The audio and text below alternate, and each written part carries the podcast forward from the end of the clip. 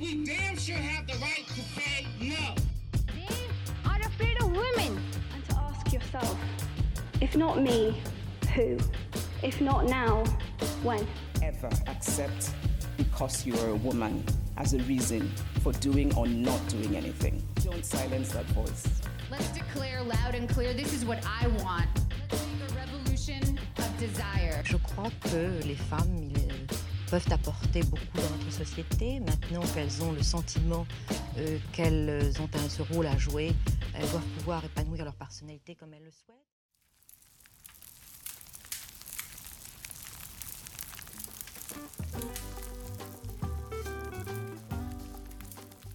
Bonjour à toutes et à tous, et bienvenue dans ce nouvel épisode de Mesdames, le podcast qui vous présente chaque semaine, ou presque, le portrait d'une femme inspirante qui a changé le monde.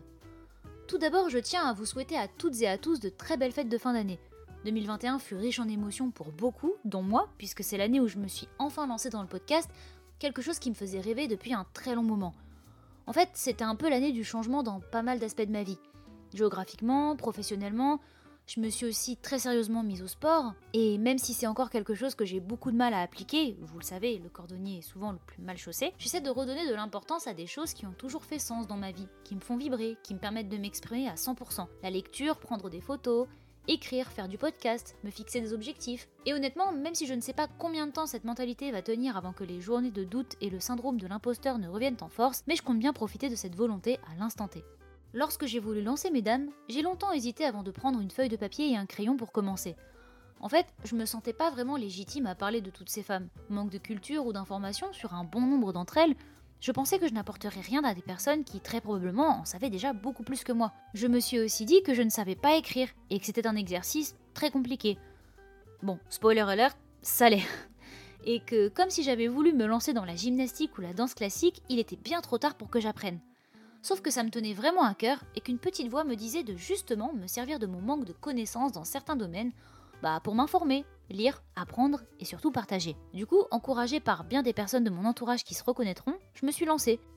Et peu importe le nombre d'auditeurs que vous serez à entendre ça, mais en tout cas merci, parce que c'est un projet qui me fait frissonner chaque fois que j'y pense. Et ça aurait été franchement dommage de ne pas avoir été jusqu'au bout de cette idée. Alors, pour la fin de l'année, quelle madame présenter? Comment boucler ce mois de décembre et plus globalement cette année 2021 au mieux? La liste des noms que j'aimerais vous présenter est longue, en plus elle se rallonge tous les jours, et même si seulement 6 épisodes sont disponibles jusqu'à maintenant, j'avais envie de finir 2021 avec une note un petit peu plus particulière. Et c'est là que je me suis dit, je présente toujours le portrait d'une femme qui m'inspire moi au final, selon mes propres critères. Mais les gens de mon entourage, ceux avec qui je parle souvent, que j'ai croisés pendant mes études, avec qui j'ai partagé quelques mots au détour d'un couloir, de longues discussions dans la nuit, ou même simplement des gens que je suis, de près, de loin, dont j'admire le travail, il y a bien des femmes qui les inspirent, non? Qui sont-elles et pourquoi? Poussée par une certaine curiosité et persuadée que ces personnes ayant été en contact avec moi pour des raisons souvent différentes auraient des réponses différentes, j'ai commencé à jeter pas mal de bouteilles à la mer, demandant par-ci par-là à tout le monde sur Instagram qui était la femme qui les inspirait et pourquoi. Tout ça évidemment dans l'objectif de créer un épisode un petit peu spécial, l'épisode que vous écoutez aujourd'hui. Je n'ai donné aucune restriction. Une maman, un personnage de dessin animé, de roman, une personnalité publique, peu importe. L'important étant simplement de parler un peu des femmes qui ont eu un impact dans votre vie à vous. Ce qu'elles vous ont apporté ou non, car je pense qu'on a tous une femme qui a à un moment donné eu de l'impact dans notre vie. J'ai eu plus de réponses à mon appel que je l'aurais pensé. J'ai trouvé ça très surprenant, à vrai dire, parce que j'ai contacté des gens à qui je n'avais pas parlé depuis bien 3-4 ans, en leur demandant impunément une ou deux minutes de leur temps pour me livrer quelque chose qui demande parfois un certain temps de réflexion. Alors je profite de cette très longue introduction pour remercier toutes celles et ceux qui ont répondu à l'appel. J'espère que cet épisode vous plaira et qu'il fera bien hommage à toutes les femmes que vous m'avez citées.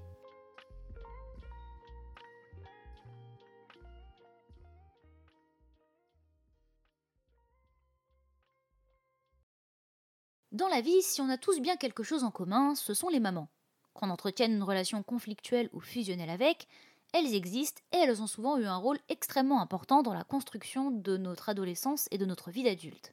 Dans L'amour en plus de la philosophe Elisabeth Badinter publiée en 1980, elle dit, je cite, que l'amour maternel est infiniment complexe et imparfait. Loin d'être un instinct, il faut plutôt un petit miracle pour que cet amour soit tel qu'on nous le décrit. Je trouve cette citation plutôt jolie, dans la mesure où je ne suis pas fan de cette idée d'instinct maternel. J'aime que l'on rappelle que la relation entre une mère et son enfant peut être difficile à aborder, et non vu comme une espèce d'évidence absolue, comme un rêve éveillé où aucun problème ne se poserait jamais. Pour certains, les mamans peuvent faire figure d'exemple de quelque chose que soi-même on ne souhaite justement pas reproduire dans sa vie d'adulte. C'est le cas de mon ami Sam, rencontré lors d'un échange scolaire en Corée du Sud et qui tag à peu près tous ses amis 15 fois par jour sur des concours Instagram.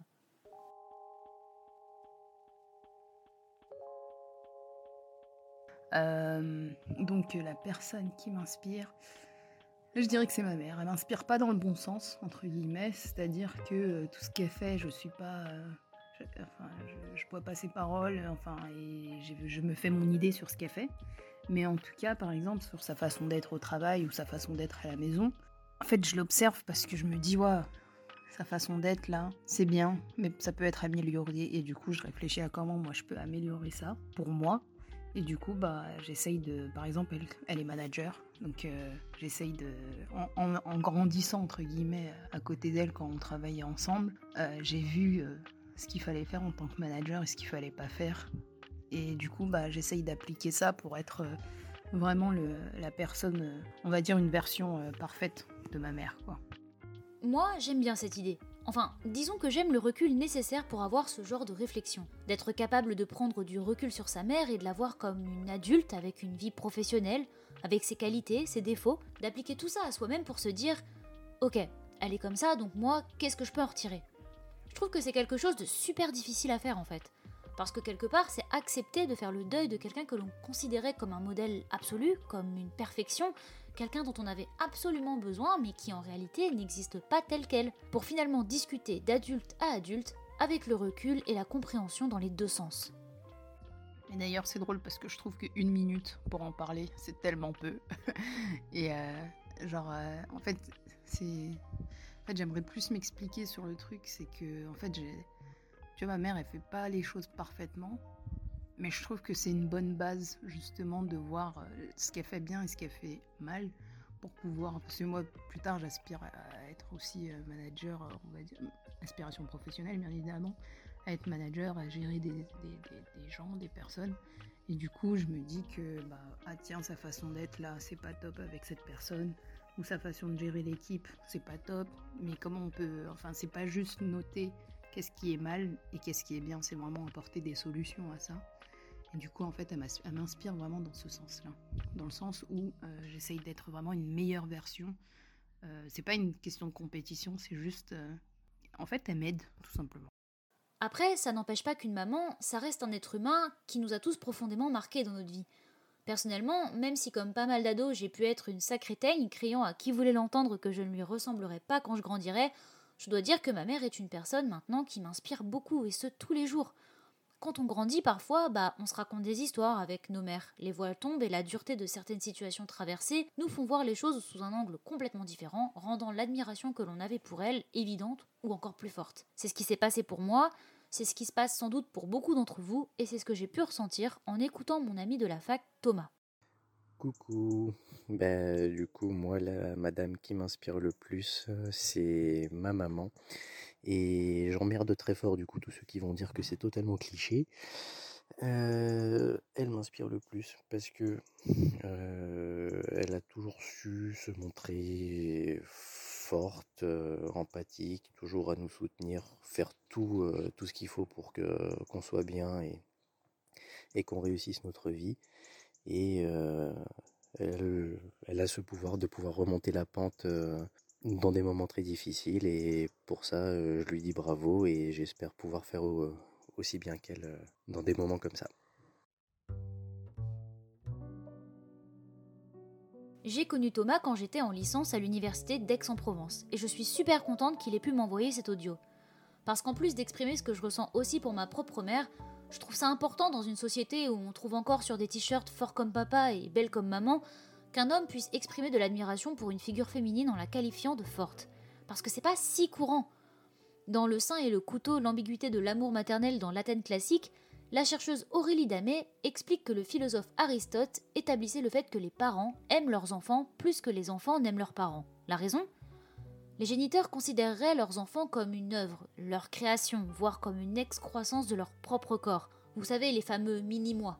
Et c'est encore plus vrai pour la mère, qui, ayant porté l'enfant, l'aimerait davantage. Mais, et c'est là où la déclaration de Thomas sur l'admiration qu'il porte à sa mère est importante, c'est qu'on observe, dans cette étude, beaucoup de désintérêt pour les mamans de la part de beaucoup de fils, qui, quand on leur demande, n'ignoreraient pas les efforts et l'amour de leur mère. C'est simplement que depuis la Grèce antique et le mythe matricide d'Oreste, la femme ayant été reléguée au rang de simple génitrice, son amour passe après celui que l'on porterait au père. Un vrai mépris et une concurrence affective entre les branches maternelles et paternelles permanentes qui, si elles s'observent encore, parce que qui n'a jamais eu droit au tu préfères ta maman ou ton papa, tente à se perdre. Et heureusement, vous pensez pas? La personne que j'admire le plus est étrangement ma belle-mère. Manon, collègue et surtout amie rencontrée à Chiang Mai en Thaïlande. Si vous m'avez déjà entendu dans le podcast Melting Pot que je co-hostais avec mon amie Pauline Perrier il y a quelques mois et dont les épisodes sont toujours disponibles, vous savez sans doute que les enfants ne font pas partie de mon projet de vie. Mais ça ne m'empêche pas d'avoir une profonde admiration pour les mamans en règle générale. Parce que la force, l'énergie et l'amour qu'elles sont capables de dévouer à un seul être humain, franchement ça dépasse l'entendement. Et ce, malgré toutes les pressions qu'elles subissent avant, pendant et après une grossesse. Je trouve que c'est une femme forte, courageuse et indépendante qui n'a pas besoin d'homme pour être heureuse. C'est aussi une femme aimante, dévouée, qui ferait tout pour sa famille, ses enfants et ses petits-enfants. Elle n'a pas spécialement beaucoup d'argent, mais nous a envoyé énormément de cadeaux pour que nos enfants ne manquent de rien. Elle a des problèmes de santé, ce qui l'empêche de prendre l'avion pour venir à l'autre bout du monde. C'est la raison pour laquelle elle compense avec tous ces cadeaux qu'elle nous envoie fréquemment. Dans deux semaines, nous allons enfin rentrer en France pour deux mois, après deux ans où on n'a pas pu rentrer à cause du Covid. Ma belle-mère est tellement excitée à l'idée de rencontrer ses petits-enfants qu'elle travaille d'arrache-pied, fait beaucoup d'heures sup, afin de pouvoir reposer quelques jours de congé pour profiter de sa famille. Tout l'amour qu'elle a et tout ce qu'elle fait montre à quel point c'est une mère exceptionnelle. Je l'admire énormément et espère un jour pouvoir devenir une aussi bonne mère qu'elle. Mais parfois, on n'a pas tous la chance de pouvoir citer sa maman ou sa belle-maman comme une figure féminine inspirante. C'est le cas de mon ami Jonathan. Je l'ai connu à l'université de La Rochelle pendant mon master, et on aime bien se rappeler que la première fois que je l'ai vu, bah, j'étais loin de penser qu'on deviendrait amis.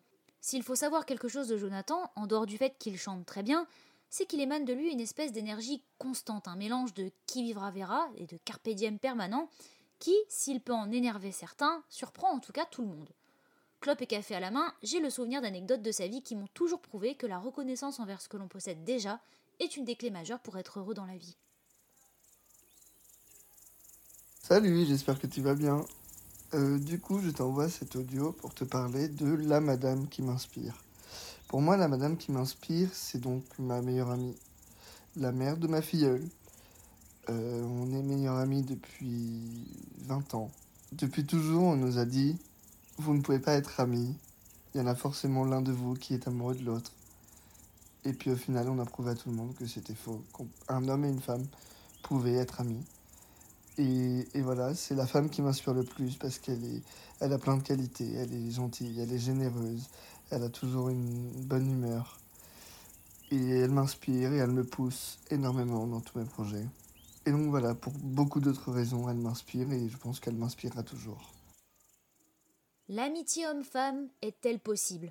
Ah, cette question qui agite les pages d'internet et qui donne à manger à tout plein de formations obscures sur comment devenir un homme et ramener votre meilleur pote dans vos draps. Parce que c'est bien connu, en fait, votre meilleure amie, elle vous aime, en secret. Je ne vais pas m'étendre longtemps sur le sujet parce que je trouve ça déjà assez incroyable qu'on puisse encore défendre l'idée selon laquelle deux personnes de sexe opposé ne pourraient pas discuter sans avoir secrètement envie de faire l'amour et que l'amitié entre un homme et une femme n'est jamais reconnue pour ce qu'elle est parfois, bah juste de l'amitié en fait. Et encore une fois, je trouve ça très cool qu'un homme puisse exprimer l'admiration qu'il ressent envers une femme, comme ça, sans aucun sous-entendu. Parce qu'il n'y en a pas, tout simplement. Pour certains d'entre vous, ça paraîtra évident, mais dans certains groupes d'hommes, c'est encore quelque chose que l'on va voir d'un mauvais œil ou qu'on va toujours considérer comme étant forcément de la drague. Bah prenez exemple sur Jonathan un petit peu. En parlant de prendre exemple, j'aimerais vous dire, pour citer l'autre, que l'on vit une époque formidable. Bah oui, si le parcours d'une femme vous intéresse ou si vous voulez écouter un discours fait à l'autre bout du monde, une simple petite recherche sur YouTube suffit à vous trouver la rediffusion d'une conférence TED ou d'un discours dans une assemblée. Et je vais être honnête avec vous, déjà vous l'aurez peut-être deviné rien qu'à l'écoute du générique de ce podcast, mais quand j'ai un petit coup de blues, bah j'aime bien écouter ce genre de choses. Des discours, voire des tirades de femmes de tous horizons qui font avancer le monde à coups de propositions, d'accusations et de réponses à des commentaires désobligeants qui pointent quand même du doigt de graves problèmes d'égalité dans notre société. D'ailleurs, en fait, c'est pas forcément que quand j'ai un coup de blues que je me plonge à recherche perdue dans des discours de féministes. Quand je suis en colère, quand je me suis fait une énième fois siffler comme un tas de viande en revenant d'un cours de sport, là aussi, j'ai besoin d'en écouter. J'ai un besoin vital d'entendre des femmes se battre pour un combat similaire au mien. Comme si leur voix et celle dans ma tête créaient une espèce de cri à l'unisson qui me remplissait d'espoir, comme une grosse bouffée d'air pour continuer à avancer, pour me dire que tout ça, en fait, bah, ça vaut la peine. J'aimerais présenter une femme qu'on connaît peu, mais qui a une influence plutôt importante dans un domaine spécifique, c'est Suzanne Borel, qui a été la première diplomate française. Martin, petit diplomate en herbe, et également un camarade de promo de master. La voie générale pour accéder au métier de la diplomatie, c'est euh, par concours, ouvert par le ministère de l'Europe et des Affaires étrangères. Le concours sera ouvert pour la première fois aux femmes en 1928, et Suzanne décide de le passer, elle réussit. Sa réussite, suivie de sa nomination officielle, va provoquer un véritable tollé, et un recours va être déposé devant le Conseil d'État pour l'empêcher d'être nominée. Et ce dépôt va avoir un impact énorme parce que les femmes vont se voir réinterdire la fonction et le concours jusqu'à la fin de la Deuxième Guerre mondiale. Donc, retour en arrière. Heureusement, elle, elle reste et réussit à prouver sa valeur et à normaliser sa position de femme au sein d'un métier qui était réservé exclusivement aux hommes. Je suis personnellement impressionné par sa détermination et la volonté qu'elle a réussi à maintenir pour s'imposer au sein d'un milieu très fermé et très stéréotypé. Même si ça n'a pas toujours été le cas et qu'on croise encore beaucoup trop de vidéos montrant des femmes politiques répondre à des attaques du niveau d'un adolescent, j'ose dans cet épisode dire qu'on a de plus en plus de modèles dans cette sphère pourtant bien complexe et masculine.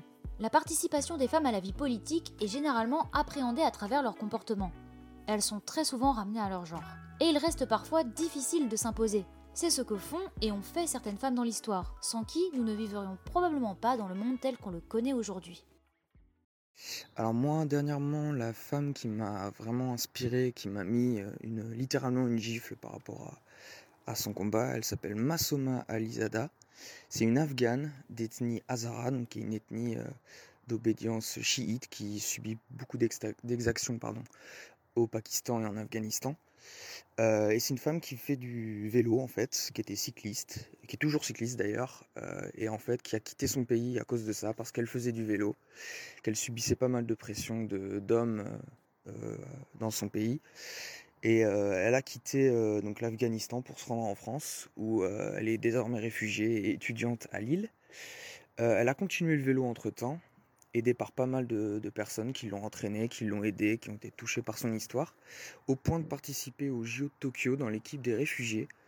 Euh, et vraiment, euh, au-delà de l'aspect sportif, c'est quelque chose de pour moi très symbolique en fait. Pierre, c'est aussi un ancien camarade de promo à La Rochelle. Je n'ai pas beaucoup eu l'occasion de discuter avec lui, même si je me souviens bien d'une tête très sympathique, d'un joli sourire et d'une espèce d'aura amicale hyper forte. Cependant, je me souviens tout particulièrement de son implication et de celle de son groupe dans un projet un petit peu entrepreneurial de la fac, dans lequel ils avaient décidé de soutenir l'Indonésie lors d'une catastrophe naturelle. Désolé Pierre si je me trompe un peu, ça commence à faire un moment. Et personnellement, j'ai toujours le petit pins de soutien sur mon manteau d'hiver. Bref, il pointe quand même quelque chose de très intéressant et inspirant. Parfois, ce sont des actions banales, entre gros guillemets, comme des activités sportives, dans le sens quelque chose comme le vélo, dans le cas de Mazoma Elisada, qu'on peut tous faire. Bon, pas à son niveau d'athlète bien sûr, qui deviennent des symboles forts d'un combat. La course à pied, la natation, l'escalade, des mouvements, des efforts et une sueur qui se charge d'un sens nouveau lorsqu'on l'associe à un combat. Pour mon pays, euh, je crois que je suis la seule euh, fille qui va participer aux Jeux olympiques euh, pour le cyclisme. Il n'y avait pas avant, mais je voudrais montrer pour tous les hommes qu'ils pensaient que le vélo n'est pas inutile pour les femmes. Moi, je voudrais montrer pour eux que moi, j'arrivais jusqu'aux Jeux Olympiques. Euh, si j'arrivais, toutes les femmes qui voudraient faire le vélo, elles peuvent arriver n'importe quel pays comme Afghanistan. C'est seulement une passion. C'est notre choix de porter n'importe quel vélo comme on est à l'aise. Et euh, surtout, c'est pour Afghanistan, aussi pour tous les pays comme Afghanistan qui pensent que les femmes n'ont pas le droit de faire du vélo. Je voudrais montrer que non, ce n'est pas, pas, pas vrai. On a le droit de faire du vélo. Dans la catégorie des actions, des sports, des passions ou des métiers qui prennent un sens nouveau lorsqu'ils deviennent de véritables inspirations, il y a aussi la mode. J'ai récemment lu un article du web magazine Reset intitulé Peut-on aimer la mode et être féministe? Titre que je trouve très pertinent puisqu'on le sait tous, le dôme de protection autour de la mode et notamment la fast fashion s'effondre de plus en plus et on se rend bien compte de la catastrophe humaine et écologique que cela représente. Mais un autre constat se dresse, bien plus ancien encore. La mode repose sur des préceptes misogynes, si l'on en croit tous les complexes et les dictates qui en découlent. Pour moi, euh, Madeleine Vionnet, c'est une femme hyper inspirante. Sophie, passionnée de mode, que j'ai rencontrée une fois à Paris par l'intermédiaire de ma meilleure amie Marine. Dans le sens où elle a révolutionné la mode, euh, elle a créé, enfin on peut dire, les, structures euh, de la, des tenues de mode qu'on connaît aujourd'hui. Elle a recréé les robes en biais, tout ça, ça n'existait pas. En gros, elle a révolutionné la mode en fait. C'est grâce à elle qu'on a les tenues qu'on a bah, aujourd'hui. Donc c'est pas rien. Donc voilà. Quand on parle de mode, on a du mal à se rappeler qu'avant l'hypersexualisation, avant qu'exposer une chair mince ne soit devenue la norme pendant longtemps, de nombreuses femmes se sont servies des vêtements pour s'exprimer. Véritables rebelles du textile, elles s'affranchissent des normes et font de nouvelles choses.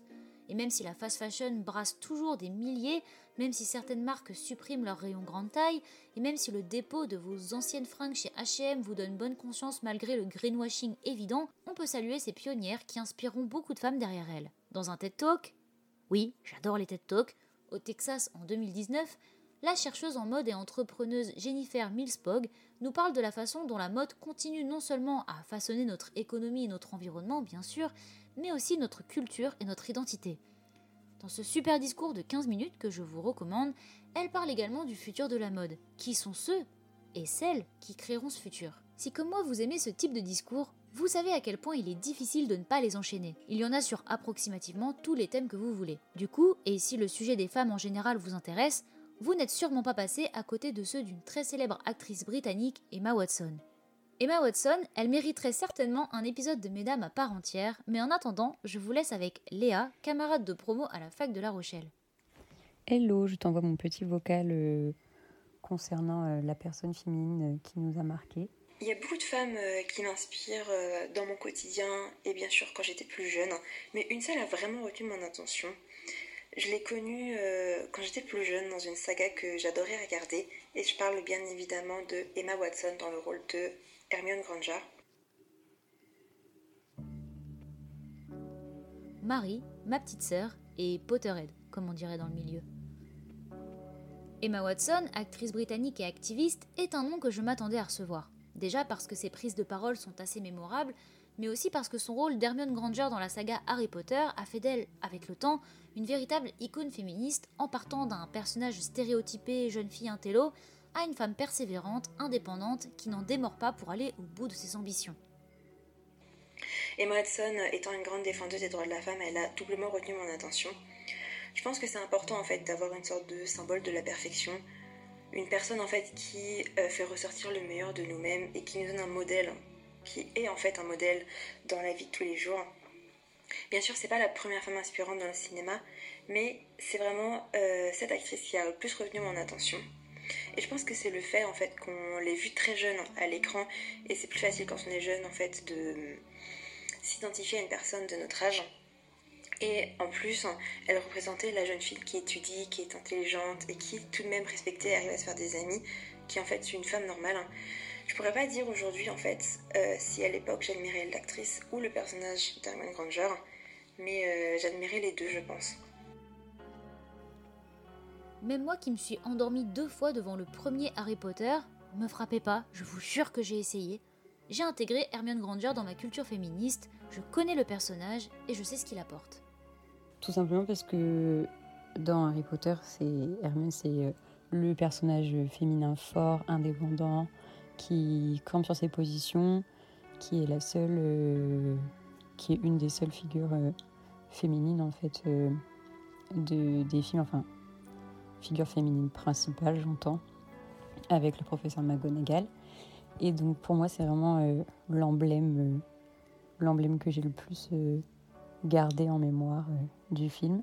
Et en ce qui concerne l'actrice, du coup, Emma Watson, c'est une femme que j'admire beaucoup de par ses engagements politiques, écologiques, féministes. Et et voilà, j'espère que ça t'aidera pour ton podcast. Et puisqu'on parle de personnages, continuons un peu sur le sujet. La madame dont je vais te parler, c'est une mademoiselle, fictive en plus, parce que je pense que les héroïnes de fiction ont un rôle très important à jouer dans, dans la façon dont, dont on se projette au monde, dans la construction de notre imaginaire, de nos croyances limitantes.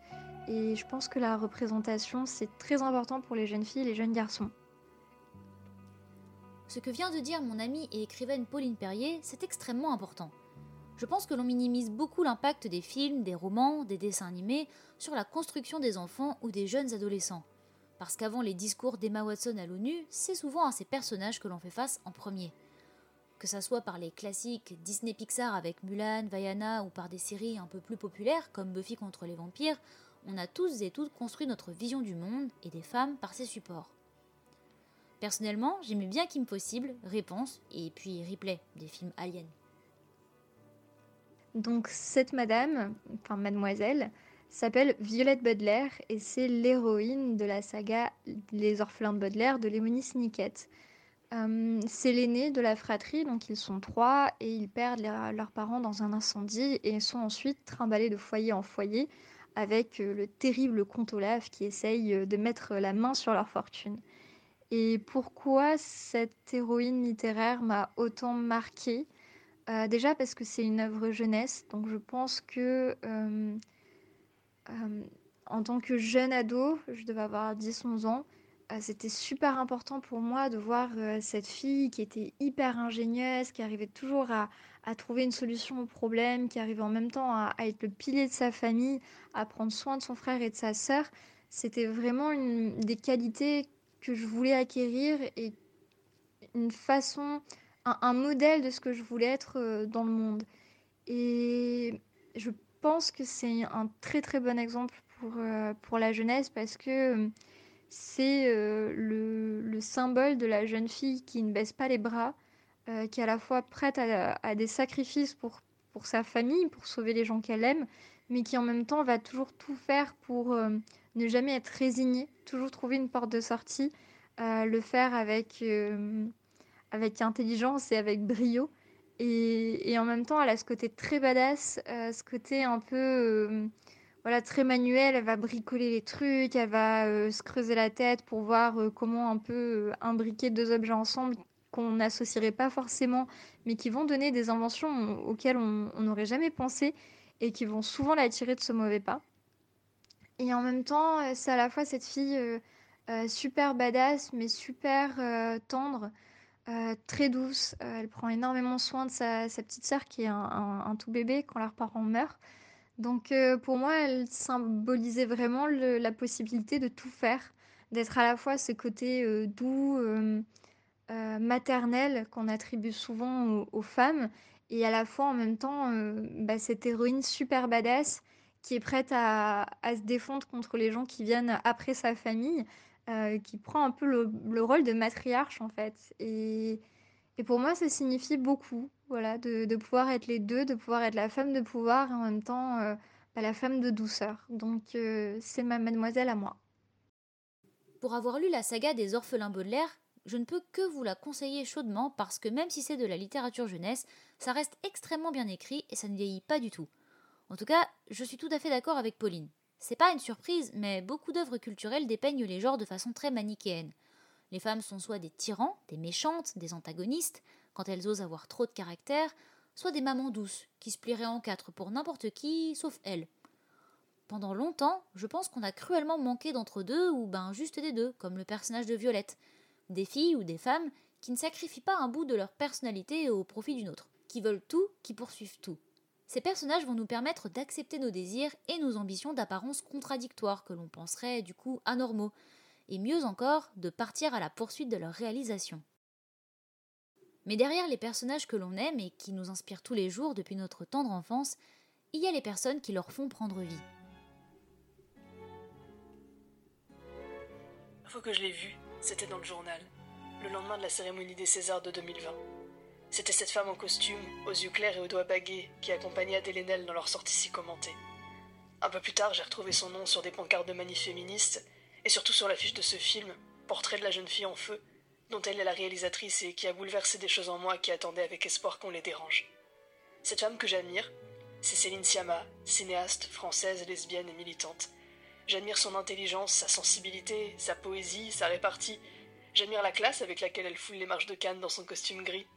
J'admire sa force, comme j'admire celle qu'elle m'a donnée. Je l'admire pour m'avoir montré qu'on peut être une femme, féministe et lesbienne, avec des choses à dire, à partager, et que ces choses pouvaient toucher, pouvaient aider. J'admire pour m'avoir montré une façon de vivre, d'aimer et de désirer qui fait sens pour moi, pour m'être vue à travers son art et ses idées, pour m'avoir fait dire, avec stupeur, comme Héloïse devant son propre portrait, c'est moi. Vous venez d'entendre Apolline, une amie qui, vous l'aurez sans doute remarqué, a un respect immense envers Céline Sciamma. Personnellement, je suis une bille en cinéma. J'ai très peu de références parce que je ne prends jamais le temps de découvrir de nouvelles choses dans ce domaine-là. Mais après avoir vu le portrait de la jeune fille en feu, très en retard, je pense comprendre pourquoi cette cinéaste française est aussi iconique. En plus de toutes les références à ses œuvres que l'on peut lire sur les pancartes des manifestations féministes, elle incarne un féminisme moderne et très inclusif en affirmant clairement sa lutte pour la parité dans un cinéma et un monde de l'audiovisuel qui, dans l'idéal, se débarrasserait de ce fameux male gaze, ce regard masculin de metteur en scène qui applique son désir sur le corps des femmes. Comme beaucoup d'œuvres citées tout au long de cet épisode, je vous invite chaudement à visionner le portrait de la jeune fille en feu. Alors, certes, c'est un film français, donc vous attendez pas au dernier Avengers en termes de rythme, mais il fait passer d'importants messages d'amour et de sororité. La sororité, si on devait faire un genre de nuage des mots qui représentent mon féminisme avec les plus importants en gros, je pense qu'il serait peut-être le plus important de tous. La sororité, c'est juste un mot qui exprime l'attitude de solidarité féminine. Et pour moi, sans solidarité féminine dans un combat aussi complexe et long que le féminisme, c'est clairement se tirer une balle dans le pied. Alors, attention, je ne dis pas qu'il faut tout accepter sous prétexte que nos congénères sont des femmes, surtout quand on rentre dans le domaine du racisme, de l'homophobie, etc. Cependant, je pense que de la compréhension, dans tous les sens, permettrait d'y voir un peu plus clair dans les valeurs et les combats de chacun, chacune.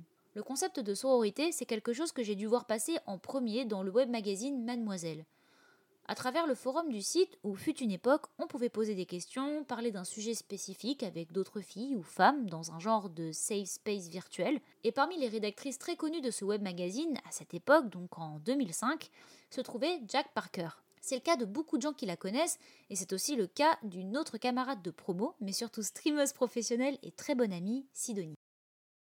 Bon, euh, au début j'allais parler de ma mère parce que tu vois, euh, activisme, les demandeurs d'asile, tout ça. Mais en vrai, euh, quand j'y pense, euh, quand j'ai commencé un peu à m'intéresser au féminisme et tout, j'ai commencé, c'était au lycée, je crois. Je lisais euh, le web magazine Mademoiselle. Et dedans, il y avait une autrice qui s'appelait Jack Parker, qui était très très jeune à l'époque. Je pense qu'elle devait avoir genre 18-19 ans. Et je me suis vraiment retrouvée dans ce qu'elle faisait.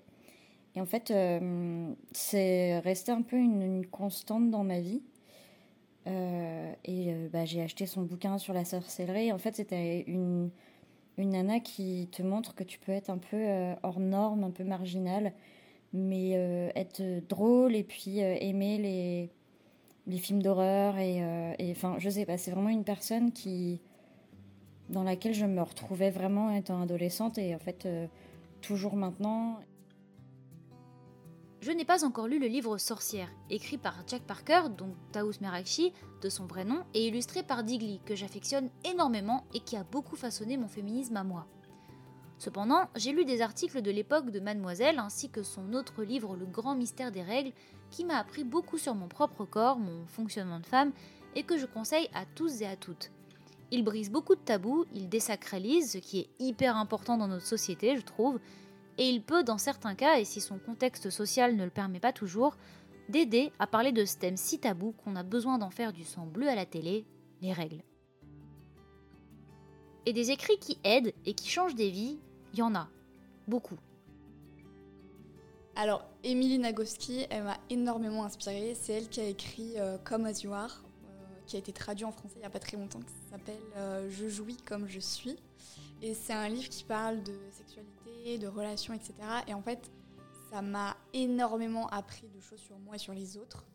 Et aussi, ça m'a inspiré au-delà de ça parce que ça m'a donné envie euh, d'écrire, tu vois, des livres comme elle, elle l'a écrit et euh, avec la, sa pertinence incroyable.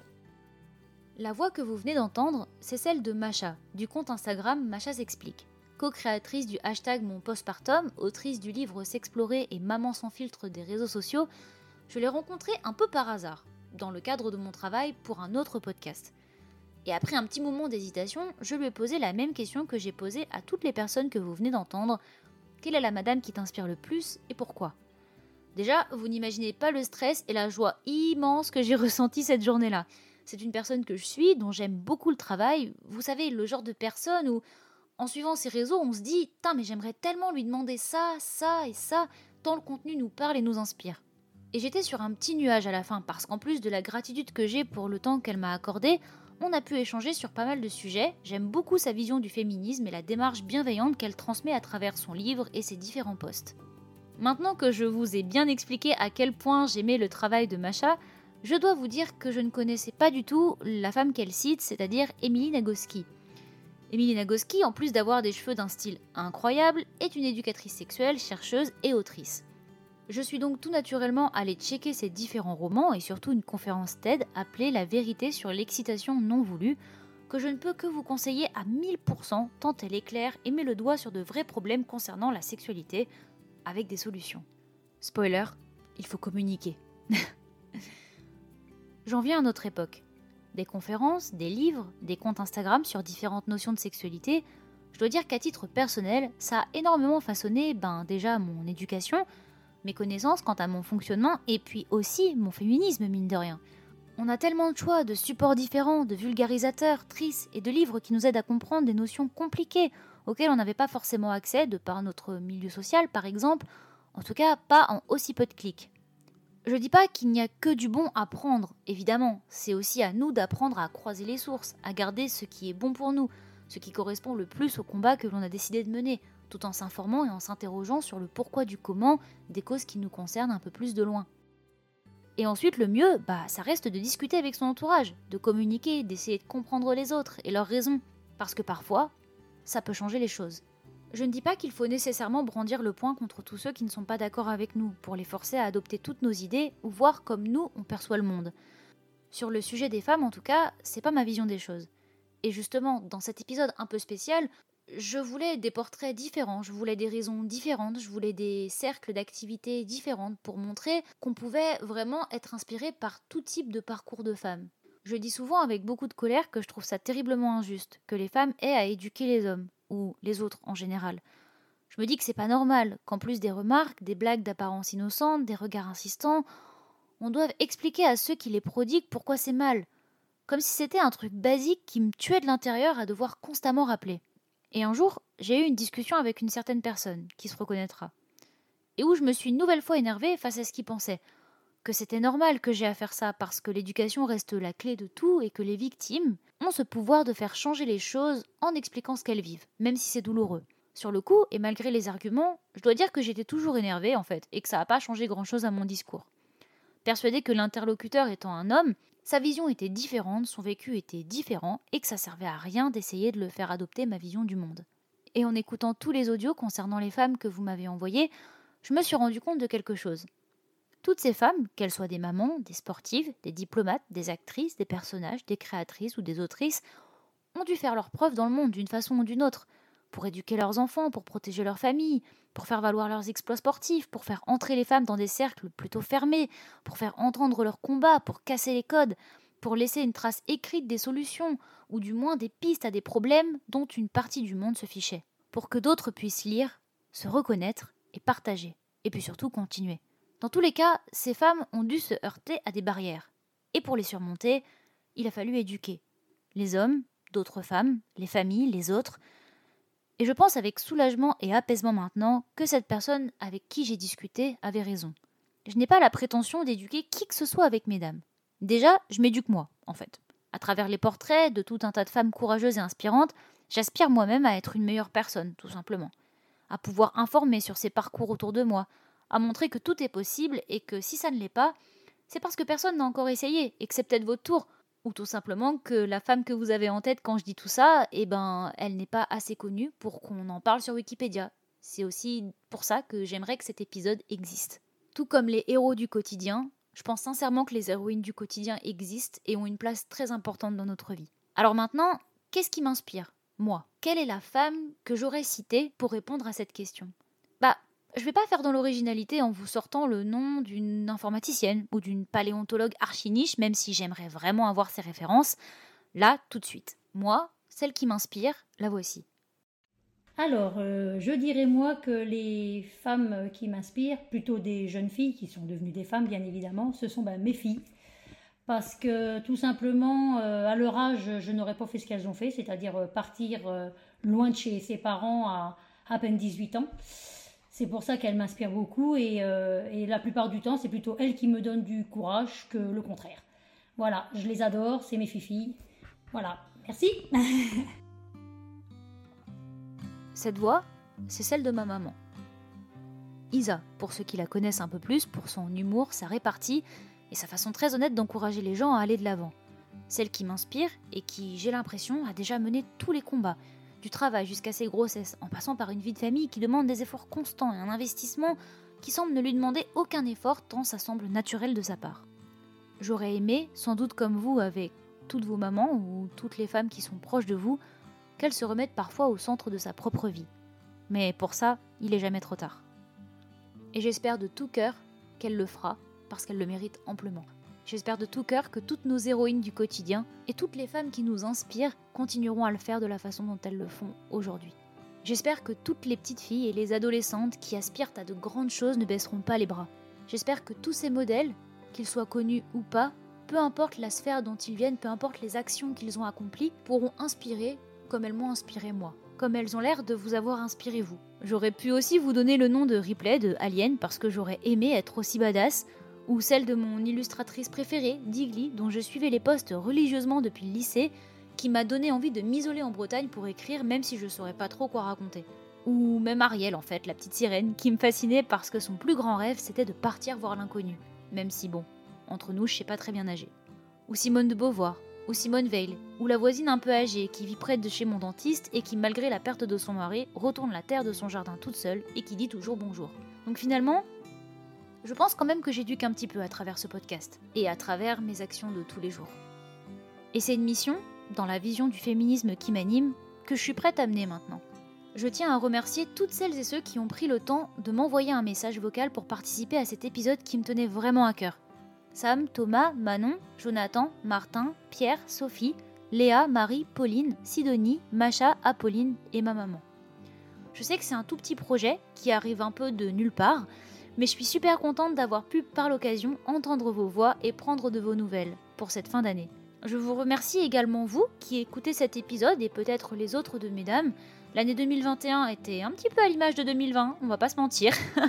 J'espère cependant que tous vos projets se réaliseront que les femmes qui vous inspirent continueront de vous inspirer et je vous retrouve très bientôt pour un nouvel épisode de Mesdames. Bonne année Si vous avez aimé cet épisode de Mesdames, n'hésitez pas à vous abonner au podcast via l'application de podcast que vous utilisez et à me laisser un commentaire et 5 étoiles sur Apple Podcast. C'est ce qui m'aidera à faire connaître le projet et je vous en serai grandement reconnaissante. Merci